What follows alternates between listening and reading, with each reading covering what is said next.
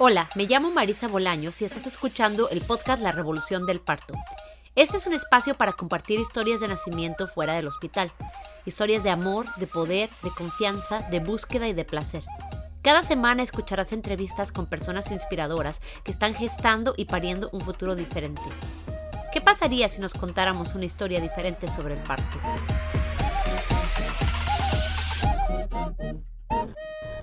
Hola, bienvenidas, bienvenidos, bienvenides todos a otro episodio del podcast La Revolución del Parto y mil gracias por escucharnos. Sé que hay por ahí algunas personas que nos escuchan muy diligentemente todas las semanas, les agradezco de todo corazón. Y para las personas que tengan un poco de curiosidad de saber cómo me está yendo esta semana porque se supone que iba a ir a juicio de divorcio, pues les cuento que nos pospusieron el juicio hasta el verano, así que por ahora aquí sigo pues trabajando y pudiéndome enfocar en este proyecto, tratando de tener paciencia durante este proceso tan largo y, tan agotador. Pero bueno, así son las cosas. Por el momento, mis niños y yo nos seguimos acostumbrando a nuestra nueva ciudad, a nuestra nueva vida y pues es un proceso, pero aquí, aquí vamos. Bueno, pues estoy muy emocionada con el episodio de hoy porque vamos a estar hablando del parto autogestionado. Erika Pérez nos acompaña desde Tennessee para compartirnos las historias de nacimiento de sus tres hijos, dos partos en hospital y un parto libre en casa. Bienvenida Erika, gracias por acompañarnos. Muchas gracias, gracias por la invitación. Eh, para empezar, cuéntanos un poco sobre ti, de dónde eres, eh, dónde vives, qué es lo que haces. Cuéntanos. Sí, eh, hola a todos, gracias por escuchar. Eh, yo vivo en el territorio Cherokee, en Tennessee, eh, más como la ciudad, Murfreesboro, es, es, como unos 30 minutos al sur de, de Nashville, de Tennessee. Yo nací me crié en Borinquen, Puerto Rico, hasta los 12 años y nosotros migramos, mi papá migró acá a Tennessee y pues él ahora está allá y nosotros nos quedamos acá. Y pues sí, ya casi son 23 años que llevo aquí. Y este, tengo tres partos, los tres fueron vaginales. yo en estos momentos me dedico, yo soy dula, este, me dedico a acompañar mujeres también. y todo nació como mi último mi último parto en el 2019. Entonces, llegaste a Estados Unidos a los 12 años. Eh, ¿Me puedes contar cómo fue un poco el cambio cultural eh, en general, pero también un poco cuéntame eh, cómo afectaba eso tus ideas acerca de la familia, de la maternidad, de quizá, bueno, aunque no sea un tema súper predominante para muchos niños, pues, ¿qué pensabas tú del embarazo, del parto, de, de la maternidad? Sí, wow. Pues este, cuando llegué acá fue un cultural shock tremendo. Este, uno pasa como por un tiempo de depresión, ¿verdad? Porque uno no habla el idioma. también acá las escuelas estaban bien segregadas en ese tiempo. Ah, creo que a muchos de los niños latinos que venían tenían varias escuelas donde nos enviaban a aprender este inglés. Y, fue, fue, fue muy, muy, difícil para la familia. Mis papás terminaron divorciándose como unos tres años después. Ah, después de eso, yo quedé embarazada a los 15 años. Wow, eres muy joven. Sí, y pues, pues, a mí yo no sabía este, mucho de lo que es el embarazo, la, no sabía nada, estaba bien, estaba bien joven y pues mi cuidado fue un cuidado rutinario con un obstetra, ¿sabes? Niña buena, tú vienes a tus citas, haces lo que te dice el doctor.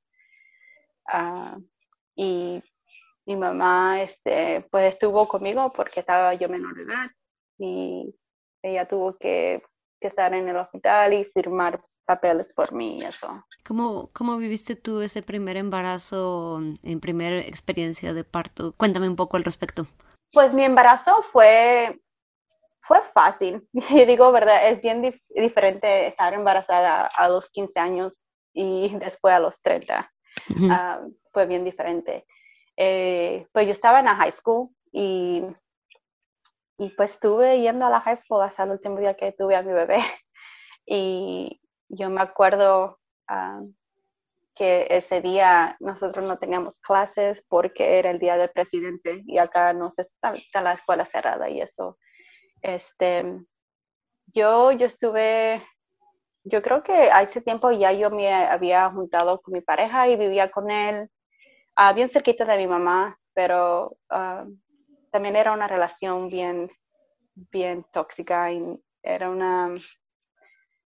Mi, ese tiempo para mí fue como que tratar de yo pues lidiar con estando aquí en este país y tratar de buscar como, no sé, un refugio, no sé, este, me, me tuve mi pareja que no era una mejor, una relación óptima, este, había mucho maltrato, violencia doméstica y yo sé, el, el parto este, después del parto fue un parto como que tú llegas, a mí ese día yo pensé en la mañana que había roto, rompido puente, pero fue que me salió el tapón de moco.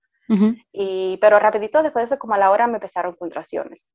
Eh, entonces ya como después de ahí, pues nos fuimos al hospital.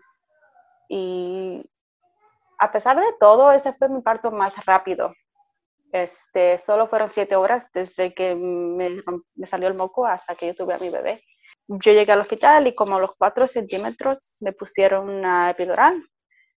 Y yo me acuerdo, lo que me acuerdo mucho de ese parto fue que me hicieron esperar por el doctor para poder pujar. Porque yo sentía a mi bebé ya que estaba saliendo y la enfermera podía ver la cabeza del bebé pero me decían, no, que no puedes tener bebé, tienes que esperar que por el doctor.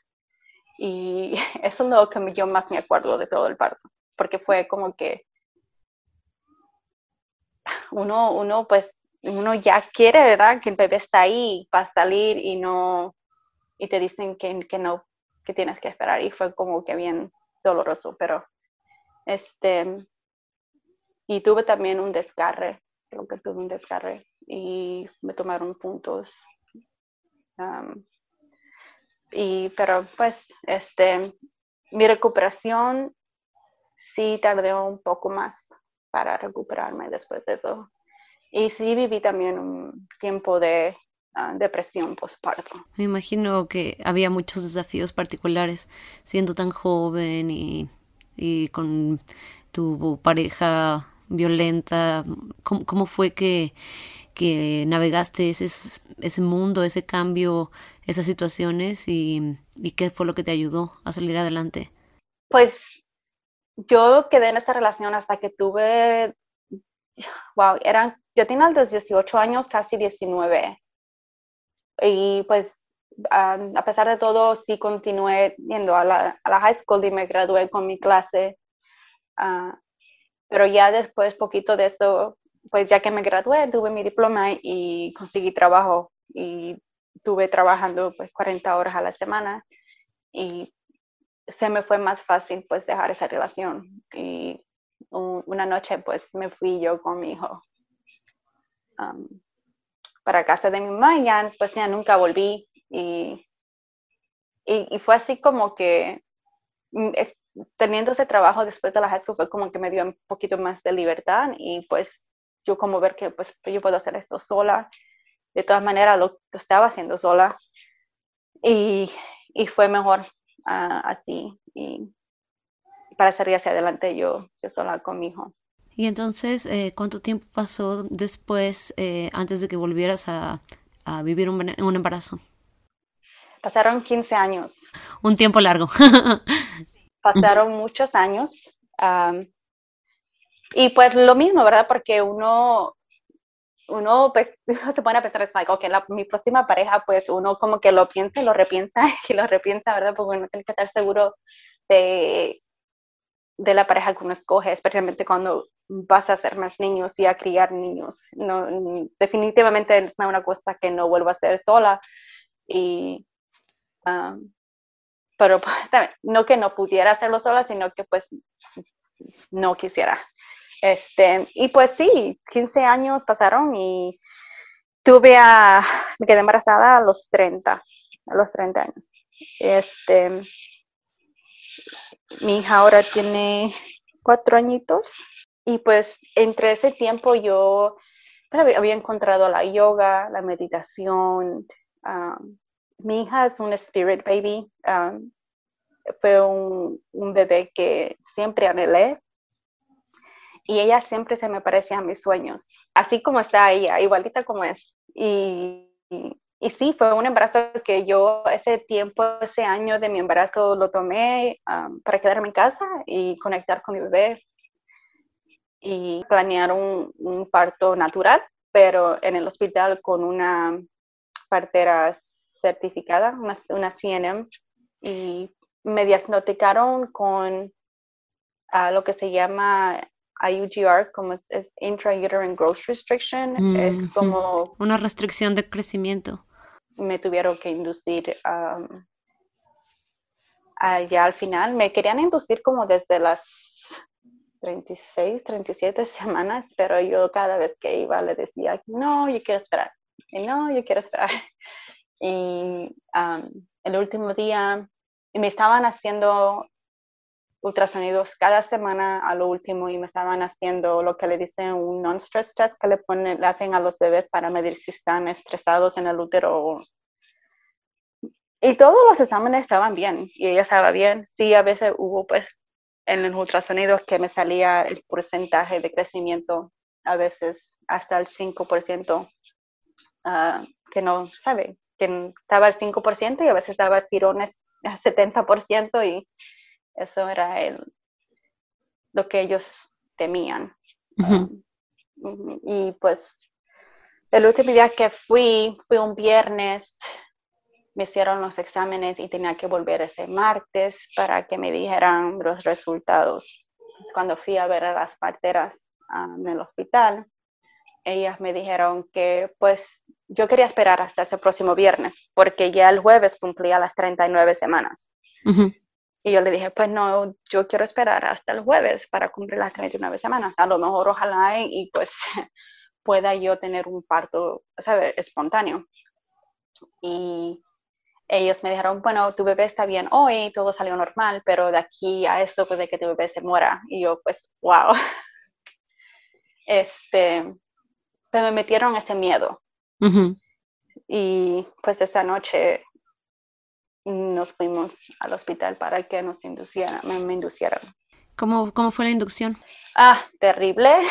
Es bien doloroso porque yo quería un parto natural y no quería medicamentos, no quería la epidural, pero la verdad es que una inducción sin epidural es puro, like, es como una tortura.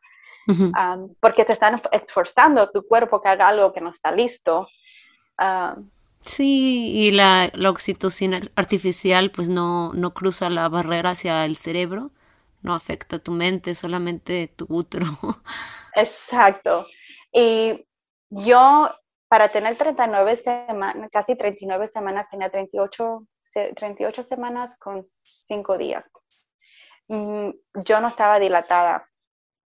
Y este fue mucho más más difícil la inducción a no estar dilatada. Y yo no sabía que la pitocina en realidad no ayuda si no hay dilatación. Y entonces ellos empezaron primero dándome lo que se llama el Cytotec. Es una pastilla que hace que la cervix empiece a, a poner más suave y empiece a dilatar. Tuve como me dieron dos, dos veces la Cytotec y a lo último, me, la última dosis me, me, duplicaron la dosis. Y ya con eso pude dilatar a un centímetro, casi un centímetro, porque me acuerdo que fue eh, un examen vaginal súper horrible. Um, cuando me chequeó la partera, ella estaba tratando te juro, de tocarme las amígdalas. Mm. Y yo, ¿sabes? Estaba en dolor y le decía, ah, me duele, me duele, y ella seguía tratando de, de ver si había alguna dilatación. Y, pues casi encontró un pequeño hoyito, ¿verdad? Casi ni un centímetro eh, en mi cervix y me dijo, pues te vamos a poner lo que es el Foley, es una, como un, globo que ellos llenan de aire para abrir la cervix un poco más. Y entonces, sí, la pitocina me la pusieron antes de eso y la pitocina no me hizo nada. yo me acuerdo que tuve una pitocina hasta como 10, me la subieron hasta el número 10 y ya, no, no, la verdad fue, fue terrible, pero no me dilata, dilató nada. Entonces lo que ayudó fue más el, la, el, globo del Foley que pusieron y sí me acuerdo que eso ayudó a abrir la, la cervix y ya teniendo el globo también se me rompió la fuente con eso. Y pues todo eso estaba pasando, yo no tenía ninguna anestesia, no tenía la epidural y no tenía, estaba solamente mi pareja y estaba mi hijo mayor. Estábamos todos ahí en el hospital. De los, cuando llegué ya como los seis centímetros que fue que salió el, globo y rompí fuente, o a lo mejor fue antes, la verdad no me acuerdo mucho. Ah, yo estuve de parto unas 37 horas de inducción. Y pues nosotros habíamos tomado una clase de parto de Bradley Metter y ah, mi, mi, pareja era mi coach, ¿verdad? Pero uno llega como a un punto de que pues uno ya no puede vocalizar y hablar y decir cómo, uh, cómo hacer las cosas. Y pues mi meta era tener un parto natural, pero estaba eh, un, un dolor inmenso que era insoportable y entonces ya pues a lo último, como a las 37 horas, yo le dije a mi pareja, no, ya no creo que yo pueda seguir más porque también nos llevaba, llevaba sin comer. Él sí me daba, nosotros le decimos guineo, pero bananas, y llevamos como esta barra de proteínas y él me daba así cuando las enfermeras no estaban ahí pues yo le dije, yo creo que ya, ya no aguanto más, porque si tengo alguna energía y algo que me queda en mí, no necesito para cuando vaya a pujar, quién sabe. Y, y mejor vamos a que me pongan la epidural y, y vamos a ver, porque la verdad ya yo no sabía cuántas horas más iba a estar yo ahí. y entonces, como a eso, a las 37 horas de me pusieron la epidural yo me acuerdo también antes de esto, antes de eso, yo tuve, pasé por la, la transición y me chocó, ¿verdad? Que ¿verdad? yo no aprendí todo esto hasta después que tuve mi parto, que fue que yo empecé a educarme de un parto, uh, de un parto sagrado, de un parto este, libre, respetado, um, humanizado, después que tuve a mi hija. Este, me acuerdo que cuando yo estaba en transición, yo estaba, yo estaba como, yo vomité, me estaba haciendo pipí encima y estaba temblando y, me, también estaba sudando y, mm, las enfermeras ni nadie me dijo que eso era lo que me estaba pasando. Yo creo que si me hubiesen dicho que eso era lo que me estaba pasando y que ya iba a recibir a mi bebé, no hubiese tomado la decisión de ponerme en la epidural. Pero yo dije, a lo mejor son toda la, la, pitocina y quién sabe qué más me estaban dando, que me estaba haciendo you efectos secundarios, estaba yo pensando, ¿verdad? Y ya que me pusieron la epidural, después a la, como los 45 minutos a la hora ya nació la bebé. Wow. No, no la pudiste ni disfrutar. No, de verdad no. Lo que yo sentí que es cuando me, me, como cuando me empezó a hacer efecto, que me empezó, me empezó a relajar, pero no, no me completamente me estaba, mis piernas no estaban completamente dormidas, porque yo sentía a mi bebé cuando iba bajando por el, por el canal vaginal y yo sentía que ella venía y se movía de lado a lado y se movía y yo la sentía que ella venía y yo por eso le dije, yo me acuerdo que estaba yo de lado y le dije a la enfermera, le digo, yo siento a mi bebé que ya viene. Y eh, yo como que le tuve que decir como dos o tres veces. Y yo le dije a, mi pareja que mirara y me decía que sí, que sí podía a ver la bebé. Entonces creo que ahí fue que llamaron ya a la partera y ella entró rápido. Y pues mi pareja, él cachó a la bebé, pero no tuvo ni tiempo ni nada para ponerse guantes ni nada. Eso fue que es completamente, mi útero la, la sacó, yo no tuve que pujar ni nada, fue como el, el fetal ejection reflex. completamente. Y yo lo sentí, pero yo me quedo preguntando como que si es posible sentirlo si te ponen una epidural, porque yo lo sentí, pero a lo mejor es porque como no me había hecho todavía totalmente efecto la, la medicina. Mm. ¿Y qué tal? ¿Cómo nació? Eh, ¿Estaba muy chiquita? Ella pesó 5 libras con 14 onzas. No, no, estaba tan chiquita. Cuéntame, eh, ¿cómo fue el posparto inmediato ahí? ¿Cómo, ¿Cómo te tocó vivir ese, ese parto en el hospital? Oh, sí, este, bueno, nosotros le digo que pues, tuvimos una estadía en el hospital porque tuve cinco días. Este, pero fue súper ah, rápido la recuperación de ella. Muy rápido. Yo no tuve ningún descarre con ella. Eh, yo salí de ahí, yo me acuerdo que estaba, me estaba esperando, porque aquí, no sé, como que te traen alguien que te lleva a tu auto con silla de rueda y todo, como no sé. Y ellos estaban esperando por mí y yo estaba bien con mi bebé. Yo, yo estaba tomándome mi tiempo para salir de aquel cuarto. Y yo me fui caminando hasta el carro. Y no, no tenía dolor ah, vaginal, no, no, no tenía ese, ah, como a veces cuando uno está pujando mucho tiempo, uno siente, ¿verdad? Tiene sus partes hinchadas y pero como que yo no sentí eso, se me fue como bien rápido mi, sanación con ella, a lo mejor porque pues estaba tan, tan chiquita.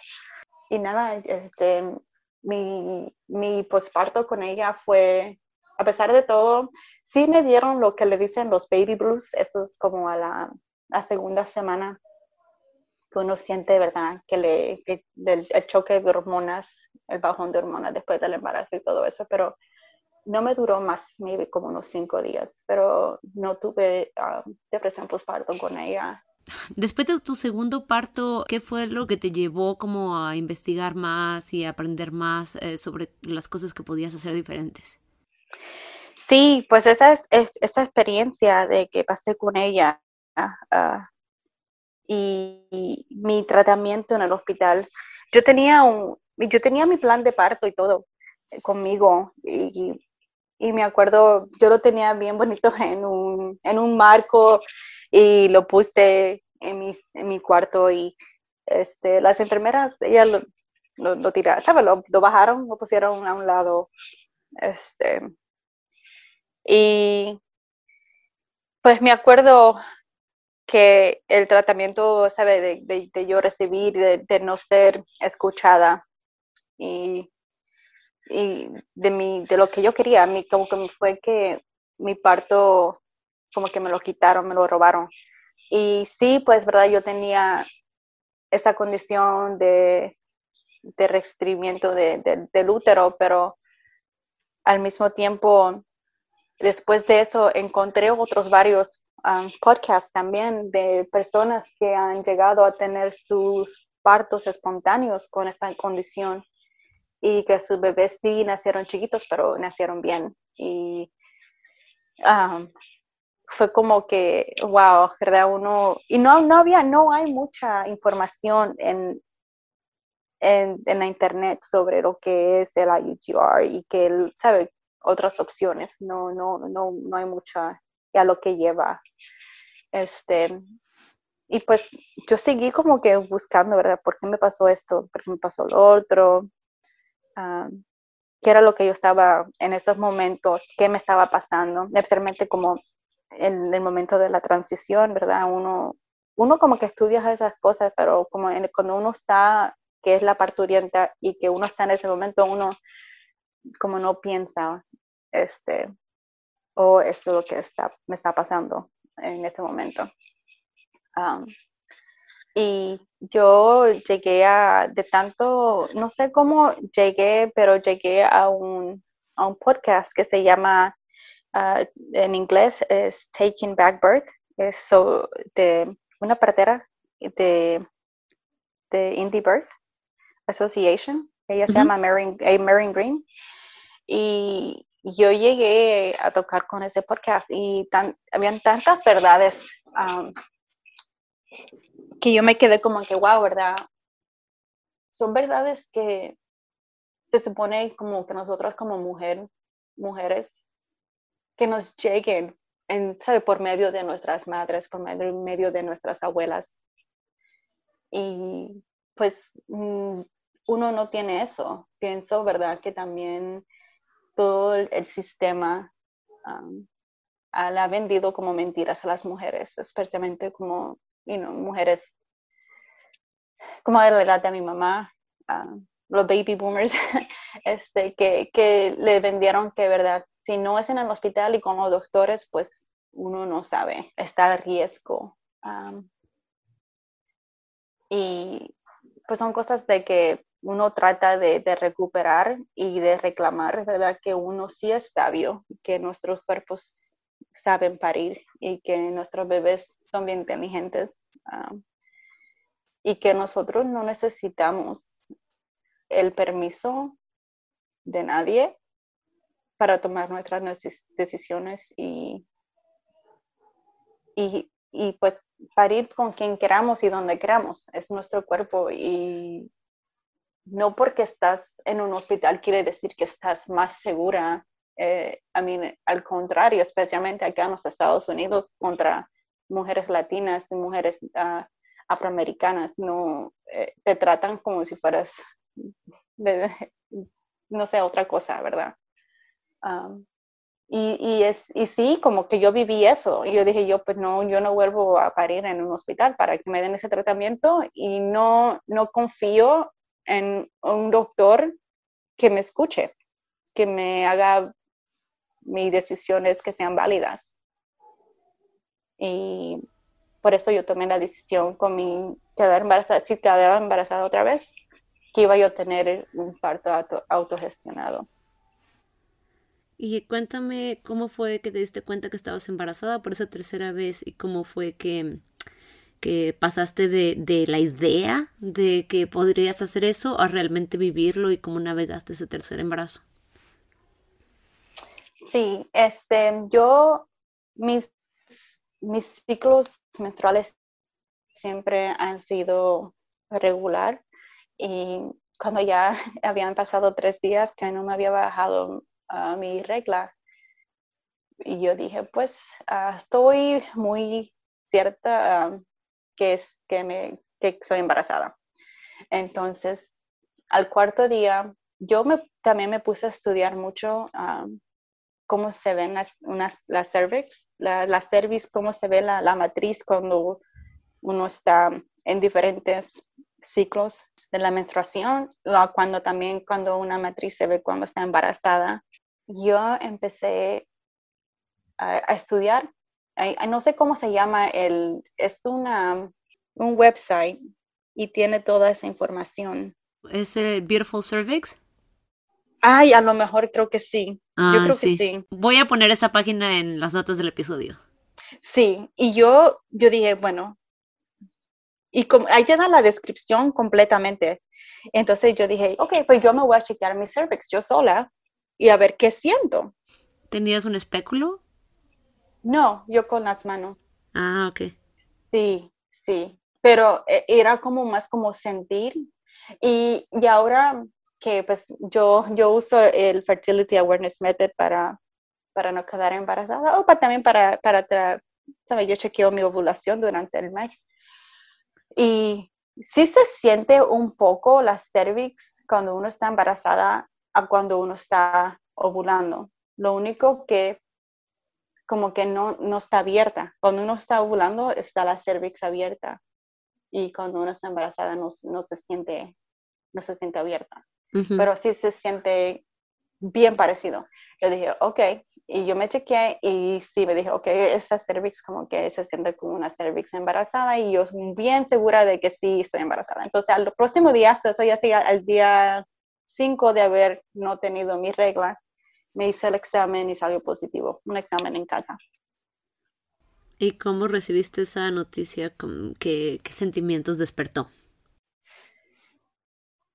Uh, a mí yo estaba feliz, yo estaba feliz. Uh, nosotros sí estábamos planeando tener otro, otro bebé y este, yo soy, yo, no, yo soy de las personas que si yo digo, ok, vamos a empezar a tener bebés, no hay mucho tiempo, es como que rapidito quedo embarazada. Eh, este, y pues a lo mejor es porque pues yo sé mi ciclo menstrual, menstrual y también al estar este, un, un ciclo menstrual también regular. Este, y sí, yo dije, bueno, aquí ya, y ya yo todo ese año, yo no, eh, mi hija ya iba a cumplir casi dos años y ya nosotros decíamos, yo quiero tener, yo quería tener otro bebé antes que ella cumpliera los tres añitos. Y, y todo ese tiempo desde que ella nació, se te imaginas desde el, wow, 2016, 2017, como está, ella nació a finales de 2016, en noviembre nació un día de acción de gracias. Y el, y eso fue otra de las razones, yo pienso también que me quisieron inducir en el, en el hospital porque era un día de feriado. Ah, ya. Ah, sí, y sí, como por casi dos años yo estuve puro research, este, completamente súper birth nerd, como le dicen. Este, yo todo lo que veía y lo leía y yo de este podcast al otro podcast y llegué a lo que es la idea del el, parto autogestionado y wow, me quedé como que yo puedo hacer esto. Yo, yo puedo hacer esto. Yo soy de esas personas que todo lo que, lo que digo, lo, ¿sabe? mis metas las cumplo y soy bien determinada. Y sí, y nunca tuve otro, nunca tuve miedo, nunca tuve miedo de que, que pasaría o de transferirme al hospital o sí me llegaron, ¿verdad? Como esos, ah, te llegan, te llegan miedos, pero nada súper horrendo de que sí iba a tener que llegar al hospital. No, no fue como que, de que me sacara de la idea que no iba a tener un parto. Yo confiaba mucho en mí, en mi bebé, en mi cuerpo. Yo aprendí cómo sentarme en silencio con mi bebé y hablarle a mi bebé y chequear con mi bebé tuve solamente dos citas prenatales. Mi primera cita prenatal fue como a las 17 semanas. Y yo solamente quería que me, yo quería que me chequearan mi sangre para ver cómo estaban mis, mis niveles de, vitaminas o si necesitaba cualquier otra, incluir cualquier cosa en mi dieta. O, ah, pero salió todo bien. Y luego fuimos el ultrasonido de las 21 semanas que le hacen el ultrasonido de anatomía. Y, ya después de ahí ya, ya me fui más al doctor. ¿Qué era lo que te llamaba, lo que te provocaba emoción de la idea de un parto autogestionado? Ay, que nadie me iba a tener que a mí decir qué hacer y cómo hacer las cosas. Estar en completamente en autonomía de, de, mi cuerpo de que no iba a tener a alguien que no confiara en mí. ¿Y pasó por tu mente la idea de una partera, el tema de del acceso y de las oportunidades? No sé cómo sea ahí en, en Tennessee el proceso de tener una partera o, algo así. ¿Había opción, no había opción? ¿Buscaste o simplemente sabías dentro de tu corazón que no era para ti? Yo sabía dentro de mi corazón que no era para mí, ah, pero sí llegué a buscar ah, porque creo que, no porque yo quería, sino creo que era más que mi pareja, uh, él como que me, me, me, insistió un poquito de que a ver si buscara yo a alguien. la verdad, no encontré a nadie. acá todas las parteras son blancas. Este, yo quería alguien que, aunque sea, supiera un poco de, de mí, de mi cultura, que confiara en mí y que no, que me apoyara auto, que sea una partera autónoma, que no, no tuviera ninguna agenda por cuando yo me estuviera asistiendo. Y yo creo que llamé como unas tres parteras y lo dije que si ellas me apoyaran en mi parto autogestionado y todas me dijeron que no. Y sí había una partera en Atlanta ah, que es a este punto unas tres horas de aquí, de donde yo vivo, unas tres, tres y media. Y entonces estuve como en contacto con ella por email y ella estaba dispuesta como a como hacerme mi, este, darme mis laboratorios y cosas así. pero no creo que, ella me dijo que si yo quería que ella me atendiera, yo tenía que entonces viajar a Atlanta y estar cerca.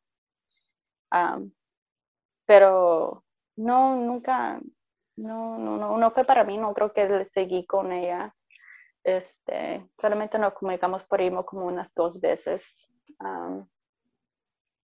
Y de verdad, aquí donde yo estoy, especialmente ahora que yo estoy, soy este, trabajadora del nacimiento, no, no hay parteras independientes que sean autónomas aquí en esta área.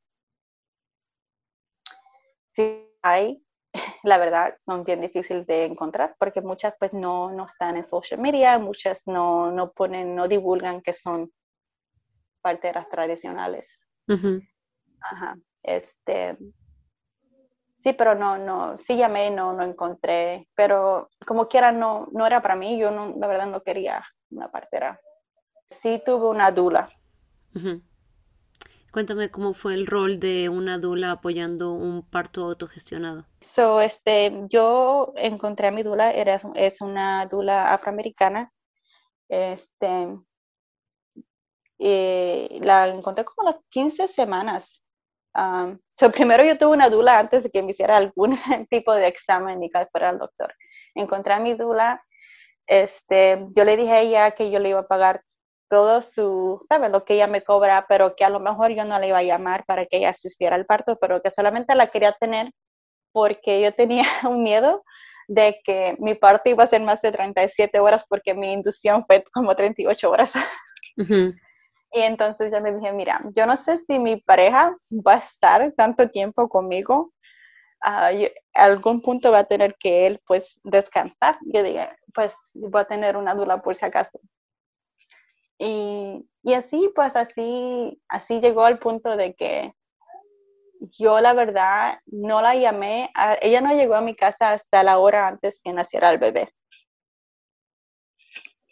Y, y, pues la verdad, verdad, lo que yo necesitaba de ella era su presencia. Yo necesitaba como tener otra energía femenina en mi espacio. Y ya que ella llegó, desde cuando ella llegó me sentí un poquito más ah, relajada. Y, pero ella llegó ya al, punto de cuando era ya casi mi transición. Y ya después nació el bebé. Cuéntame cómo te preparaste para este parto autogestionado, como en las cuestiones logísticas, ¿no? No sé si hay muchas formas de hacerlo. No sé si te pusiste simplemente como investigar el tipo de cosas que deberías tener en casa para tener un parto en casa, cómo fue el proceso de tal vez investigar sobre cómo ibas a conseguir el, certificado de nacimiento, eh, cómo fue que, sí, que, lograste no enfocarte en, en miedos acerca de qué podría pasar. Cuéntame cómo te preparaste en ese sentido. Sí, este, yo tuve mi, mi dula, ella me conectó con una otra muchacha, ella también es afroamericana, que ella había tenido tres partos autogestionados en, en, casa.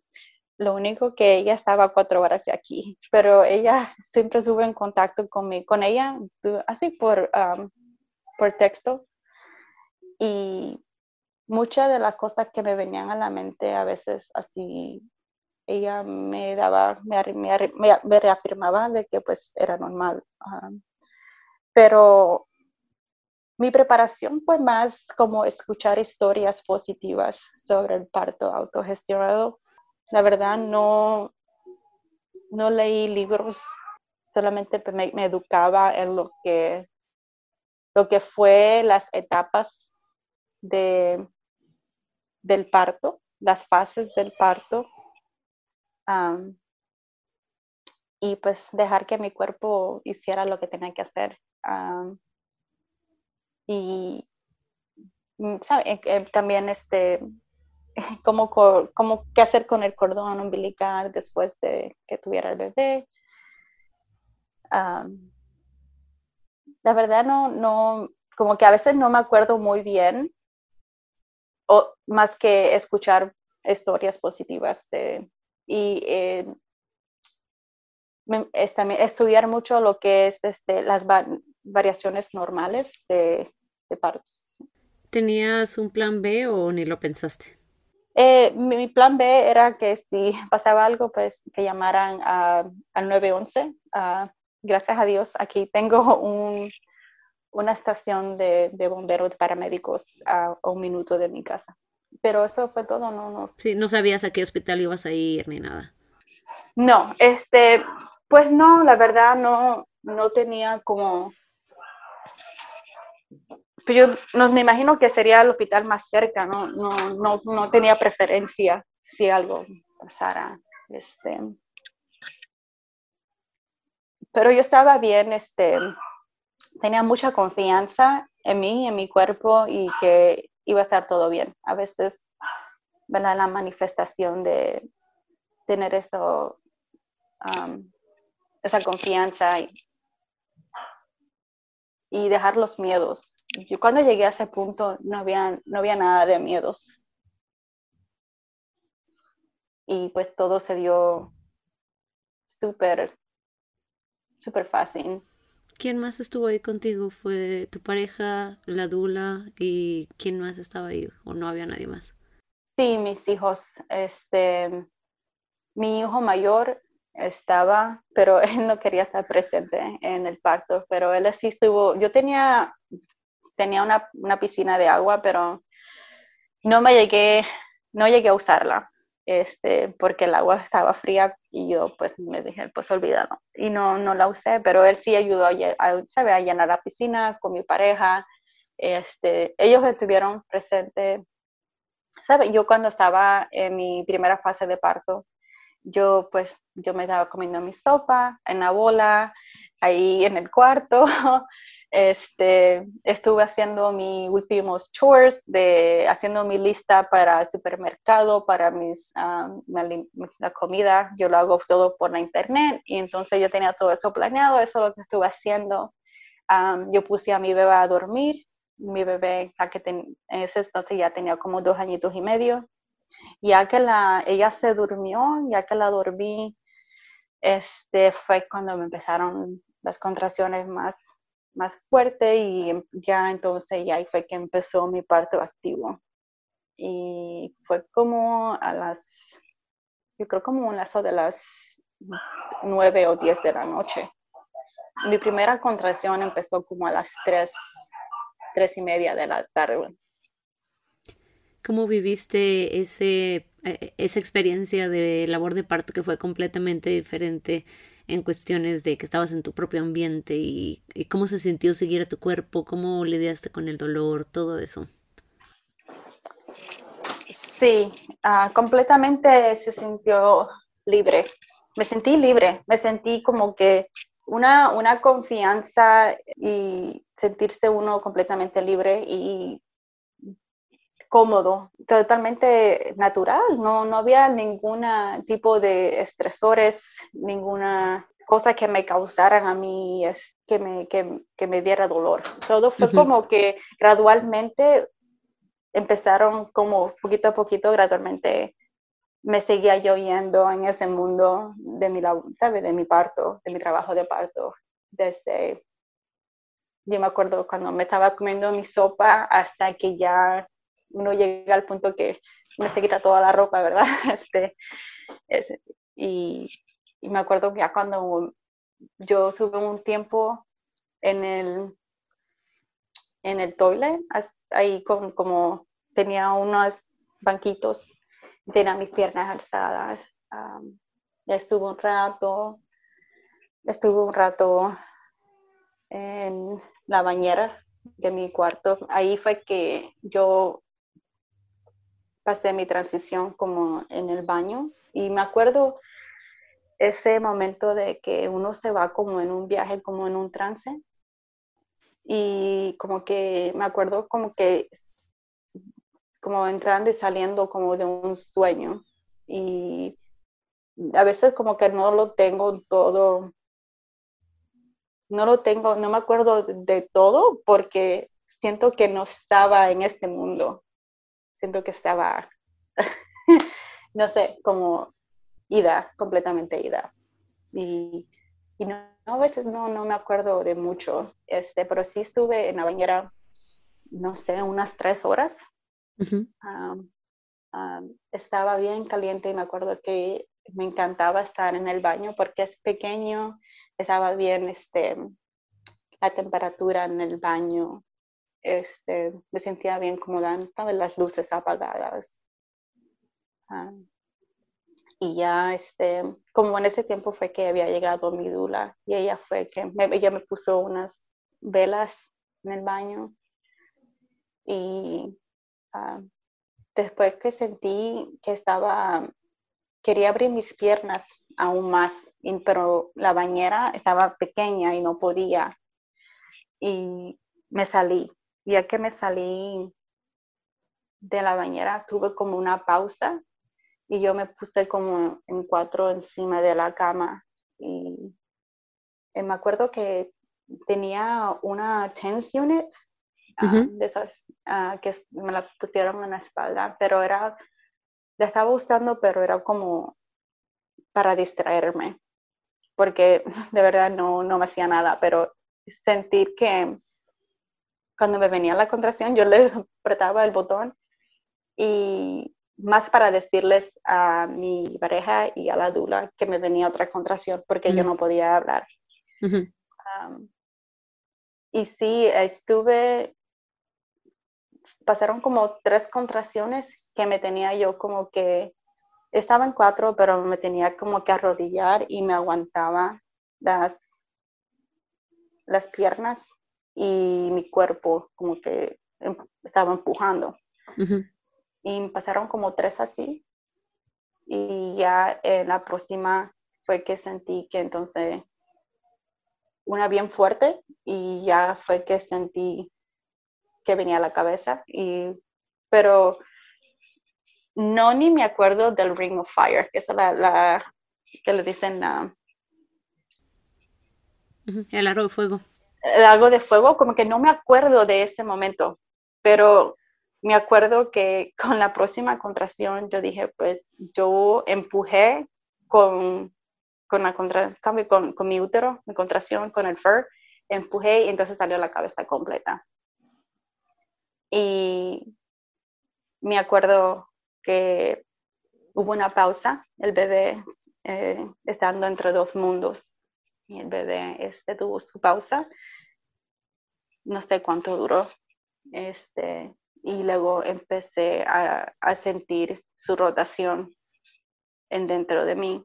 Y a la próxima contracción salió todo el bebé. ¿Y lo recibiste tú? No, lo recibió mi pareja. ¿Cómo te sentiste? Wow, me sentí este, súper feliz, pero más como que, como que I did it, you know, like yo me sentí como que... Victoriosa. Victoriosa, como que de verdad esto pasó, como que yo hice esto en casa, así, sola. A mí yo siempre supe que, lo, ¿sabes? que se podía hacer, pero fue una cosa como que me ha sanado muchísimo como persona, como, como en creer en, en mí misma, especialmente, ¿verdad? Cuando llegan ese momento de que tienen tanto, tanta, tanta, tanto trauma o que como reafirmar a las personas, no sé, como otras personas, de que uno, tan, tan poderoso que uno es, ¿verdad? Como mujer y como solamente no sanar para mí, pero sino como para mi hija. Que, o, y también para, para mi mamá o otras generaciones antes y futuras, como volver a reclamar el poder que uno lleva en nuestra ADN, en nuestra ADN que, que, siempre ha vivido entre nosotras y que en algún momento fue como que robado y volver a, a reclamar esa, esa, victoria y, y, reclamar mi cuerpo, mi, mi, mis saberes, reclamar mi, mi feminidad. Y pues sí, es, es como súper sanador por dentro y, y espiritualmente y emocionalmente. ¿Y cómo vivieron ese posparto inmediato ahí en su parto autogestionado? Si, eh, ¿Cómo fue que cortaron el cordón umbilical? Que, ¿Cómo fue que nació la placenta? Eh, ¿Cómo vivieron eso como familia? Sí, este, nos, rapidito que nació el bebé, uh, mi pareja me lo puso el vientre. El código que el cordón estaba un poquito corto porque no me llegaba el bebé hasta el pecho. Este, tuve a mi bebé en mi vientre como por una hora, este, viéndolo, observándolo. Y todavía estaba atado al cordón, a la placenta, la placenta todavía estaba dentro de mí. Este, como a la hora ya fue que entonces yo me, me paré en la cama, de rodillas para para dar a luz a la placenta. Y sí salió fácil. Ah, sí me acuerdo que tuvo que alar un poco la placenta ah, para que saliera un poco de tracción. Ah, y nosotros estábamos planeando una ceremonia del cordón con velas, pero ya eran como las 5 de la mañana y ya yo estaba súper súper agotada. Yo le dije, mejor esto se va a tardar mucho y mejor agarre, no sé, la tijera y le cortamos el cordón así. Y, pero yo tenía un, es como una pinza y en forma de tijera y ya que tú la, ya que tú la cierras se queda cerrada. Y entonces yo tenía uno de esos y con esa yo aprendí a cómo ponerle una liga. Con eso yo le hice al cordón umbilical y se lo puse. Y, pero el papá, el papá sí cortó el cordón. Pero primero, ¿sabe? Primero tuve la placenta y él estuvo atado como un lotus birth, pero por un pequeño, corto tiempo, un ratito, a lo que yo fui al baño y yo, mi dula me llevó al baño y me lavé, me este, metí a la bañera rapidito. Y este, ya cuando fue que salí del baño, ah, fue que cortamos el cordón. Y nada, ahí me quedé en la cama con mi bebé. Este, me acuerdo que cuando estaba empujando, despertó mi bebé, ah, porque nosotros, nosotros dormimos en la misma habitación. So, hago colecho con el, con el bebé pequeño y pues mi niña duerme en su cuna ahí en nuestro cuarto. Y ella se despertó cuando estaba, cuando yo tuve esos dos cuando pujé al, a, a, lo último, esas dos contracciones a lo último, eh, como que, you know, cuando dice ese, el roar que uno hace, ¿verdad? cuando uno está pujando, fue cuando ella se despertó ahí. Y, y ella pues estuvo despierta. Ella se despertó como a ver un bebé colgado de mí, de, de atrás. y, y fue cuando ella, ella ya estaba despierta y nos acostamos ahí, estuve con ella y con mi bebé en la cama. ¿Y cómo viviste ese posparto después de tu, de tu parto autogestionado? Mi pareja tuvo una semana que él estuvo conmigo. Uh, pues a él no, fue una, una, semana que él tuvo que, pues no, no pudo ir a asistir al trabajo y no, no es pagada. A él no, no le llaman este paternity leave uh, de su trabajo. Y pues estuvo una semana conmigo y, pero fue fue lindo, fue, fue tranquilo. Yo, este, sí tuve, al próximo día, este, mi pareja, él llamó al pediatra porque él quería que el pediatra chequeara al bebé. Y, pero pues sí, fuimos al pediatra al otro día. Ah, yo no quería, pero el pediatra al escuchar que el bebé nació en casa y que no había nadie, como que se alertó un poco y pues quería ver al bebé, que, todo estuviera bien. Y pues el bebé estaba bien y pues también ah, ayudó a, a, tener todos los papeles que uno tiene para entregarlos para ah, el acta de nacimiento. Este, aquí solamente en el estado de Tennessee te piden que tengas ah, prueba de embarazo, prueba de nacimiento y requieren dos afidaves, dos afidaves que sean que alguien te haya visto y que haya vivido una experiencia de embarazo contigo. Ah, y tienes que llevarlo, firmarlo con un notario público. Ah, te piden pues tu ID y el ID del papá. Ah, pero en este caso eso fue todo lo que necesitamos. Y eh, fuimos al Departamento de la Salud aquí eh, y fue todo todo lo hicimos ahí. Eh, creo que el bebé ya tenía una semana de nacido cuando hicimos los papeles. ¿Y cuánto tardó? ¿Se los dieron así en una semana o tardó un poco más? Fue rápido, eh, creo en dos semanas. Súper rápido. Sí, y cuando llenas el acta de nacimiento hay también para recibir el seguro social del bebé y solo es como todo un proceso en uno. Eh, ¿Te encontraste con algún tipo de hostilidad en la gente con la que tenías que hablar o, todo el mundo como no les importó mucho? Yo me acuerdo que el pediatra de mi bebé, pues él ya me había visto embarazada porque yo había llevado ya a mi hija al pediatra. y yo pues yo le dije, pues vas a tener otro, you know, otro paciente. Y como que pues él ya, ya me conocía. Y él no, no me dio mucha hostilidad, solamente que ellos estaban como que eh, oh, wow, tuviste a tu bebé en casa, eh, pero yo no le quise de verdad decir que era planeado, porque uno siempre tiene ese miedo de que pues te van a llamar a, CPS o algo, uh, especialmente a uno de color y pues toda gente, son toda gente blanca. Y pues uno como que no, no, no confía. Y pues yo le dije, no, sí, el bebé vino muy rápido y no, no llegamos al hospital, pero este, no, no, la verdad no, no nos dieron mucha hostilidad. Y cuando fuimos al departamento de la salud, ahí la mujer que estaba haciendo todo, ella era como su primera semana en el trabajo. Y, y, nosotros pues éramos como su primer parto en casa. Y no, la verdad no, a mí tenía muchas preguntas, pero no para nosotros. Ella estaba tratando de poder como hacer todo los papeles. ¿Y cómo, cómo fue que te inspiró em, esta experiencia para el trabajo que estás haciendo ahora? Porque no eras dula antes de esto, ¿verdad?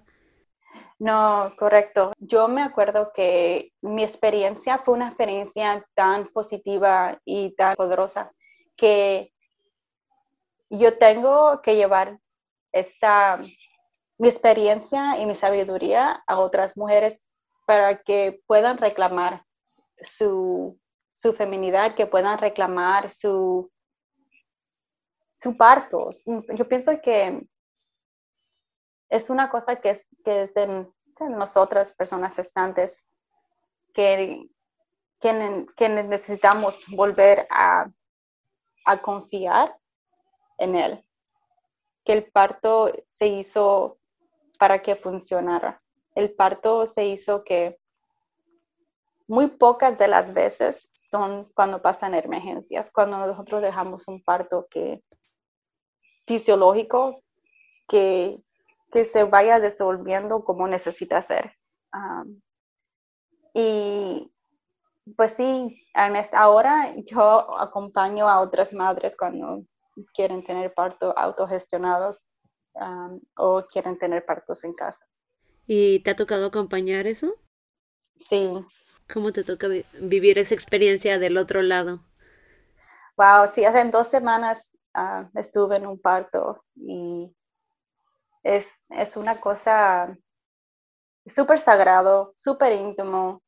Es, es algo súper emocionante ah, para, para la persona que lo está viviendo, al igual que, que, pues para mí, pero saber y estar con ellos cuando ellos pasan por esto y tener la confianza, ¿verdad? Se necesita tener confianza, una confianza que es de otro mundo para, para creer en la persona que está pariendo. creer, ¿verdad? Que desde que yo conozco a esa persona y sé que es una persona determinada, esto es lo que yo quiero, pues yo te voy a apoyar en el parto que tú quieres. Y se forma esta relación tan bonita y un respeto y también la confianza mutua entre la persona y yo. Y, pues solamente pues estar ahí con ellos y de, afirmarles a ellas que, que lo que están haciendo está, es, normal y se, estar solamente de acompañante a lo, hasta que ella tiene sus babies. Es súper lindo. Estoy súper honrada de asistir este, a muchas madres que, que, a veces no tienen el apoyo um, de otras personas porque es un parto autogestionado. Um, Uh, justo eso te iba a preguntar. ¿Cómo te fue? Ah, ¿Le contaste a la gente que ibas a tener un parto autogestionado? Yo conozco varias personas que realmente pues ni, ni lo hablan ni como que mejor ni siquiera meterse en esa discusión. Y bueno, también, o sea, lo que estabas hablando hace rato del miedo de que le llamen a CPS, pues el miedo de que te consideren una persona irresponsable, eh, como todas esas capas eh, son pesadas. Entonces me pregunto cómo te tocó a ti navegar ¿Eso le contaste a alguien antes o, después? ¿O qué tan abierta eres con, con eso, con la gente que te rodea? Sí, la verdad no, no le dije a muchas personas. Ah, creo que pues mi pareja, mi mejor amiga y, mi mamá, aunque mi mamá, ella nunca me creyó hasta que yo le mandé el video conmigo con mi bebé en mi cuarto el otro día. Wow. Este, ella no, ella dice, oh my God, like de verdad si tuviste a tu bebé en, tu casa. Y ella no, yo creo que ella sí me escuchaba, yo iba a decirle, sí, a tener a mi bebé en mi casa, yo sola, y ella, como esta tita está tan loca. Pero, este, la verdad no, yo siempre, cuando me preguntaban, yo iba a tener un parto en casa, pero no le decía que iba a tener un parto gestionado. Porque la mucha gente no entiende, pienso que no entienden. Ah, y siempre te quieren poner su agenda eh, y echarte como que sus miedos. Y uno tiene que tener como una piel súper dura para atravesar todo lo que, lo que te quiere decir la gente ah, de que ellos saben más que tú y que se conoce mejor tu cuerpo más que tú y que puede pasar esto y puede pasar lo otro y imponerte sus miedos. Y y pues no, al final este, yo no quería, es súper mucha energía, ya uno como misma y guardar ese espacio para mí y para mi bebé y encima de eso tratar de, manejar otras personas sus energías y, sus miedos y pues es mejor a veces no, no invitar eso a, nuestro espacio. Sí, muy buena perspectiva. Pues muchas gracias por compartir tu historia, es súper eh, inspirador. Cuéntame, ¿cómo se puede conectar la gente contigo? Sí, yo me pueden conseguir en Instagram, este es Birding on Disturb, es todo junto, es B-I-R-T-H-I-N-G-U-N-D-I-S T-U-R-B-I-D.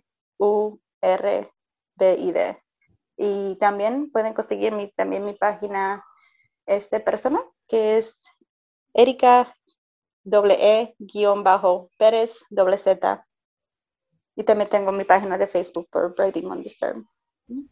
Perfecto. ¿Hay algo, que, ¿Hay algo más que te gustaría que sepa la gente acerca del parto en casa, del parto fuera en el hospital o del parto autogestionado? Sí, yo lo que quiero decir, a me gustaría, ¿verdad?, que todas las personas conocieran un poquito de el, parto autogestionado y aunque no es para todos, pienso que es la mejor manera de vivir una experiencia única y una experiencia en la cual eres tú la autoridad, sobre todo, y pues sí, solamente eso. Y que sí, sí se puede, eh, y que, tienes, tienes todo el poder y todos los saberes ya dentro de que existen. Y que hay personas que, que sí apoyan partos autogestionados precisamente yo he sido una cofundadora de un, de un website que se llama uh, Birth Collective, virtualbirthcollective.org y nosotros hemos tenido, realizado una red de personas ah, que apoyan partos autogestionados. Muchas son parteras tradicionales, muchas son también dulas que asisten este, partos autogestionados. Wow, súper bien. Bueno, pues muchas gracias por acompañarnos. Estamos en contacto. Sí, muchas gracias, Marisa. Muchas gracias por escuchar este episodio de La Revolución del Parto. Si te gustó la información, cuéntale a tus amistades y familiares y síguenos en redes sociales. Nos puedes encontrar en Instagram, en Facebook y a nuestro sitio web www.larevoluciondelparto.com. Suscríbete y déjanos una reseña en iTunes, Google Podcast o Spotify y únete la próxima semana para escuchar más historias de parto.